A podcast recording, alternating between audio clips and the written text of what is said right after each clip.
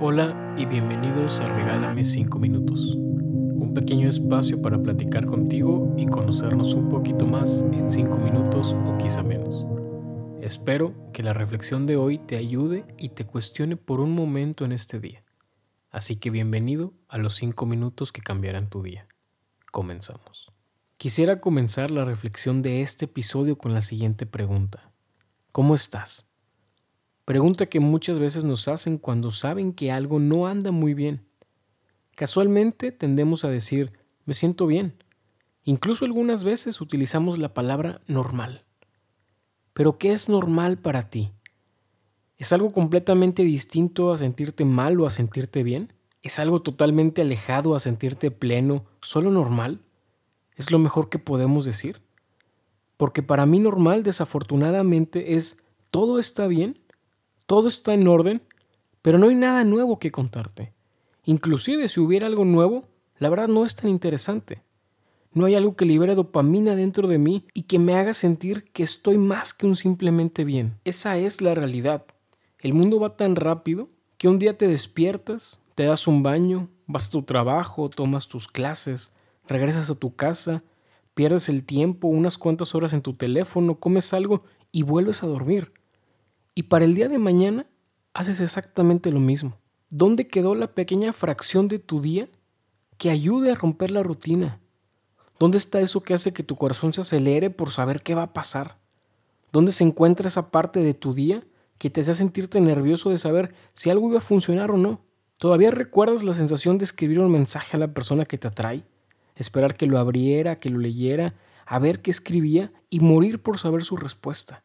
¿Aún recuerdas la sensación de pisar una cancha para un partido por primera vez? ¿Aún sabes qué se siente no poder dormir de la emoción porque mañana es tu primer día, tu primera entrevista, tu primera oportunidad para demostrar quién eres realmente? Creo que hemos perdido el placer de tener esas sensaciones. Todo se volvió rutina, se tornó gris, y es que estamos desanimados. Hemos fallado cada vez que lo intentamos, perdimos más veces de las que hemos ganado, nos han hecho creer que podíamos confiar en los demás y al final nos desilusionan. Nos da miedo comenzar, nos aterroriza porque ya no hay nada que despierte esa emoción en nosotros. Nos acostumbramos a que no pasara nada nuevo en nuestra vida, a que si nos volvemos a ver tú y yo en uno o dos años, todo permanecería igual.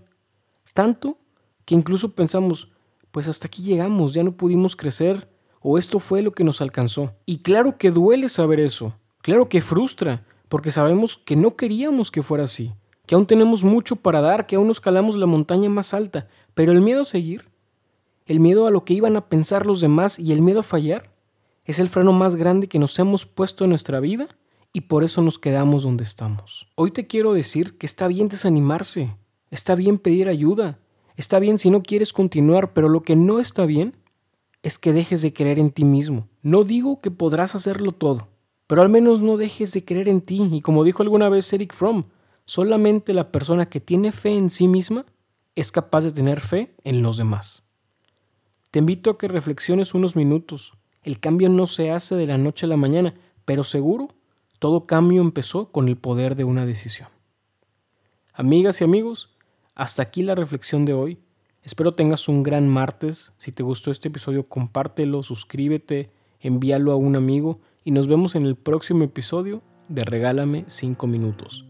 Te mando un fuerte abrazo y adiós.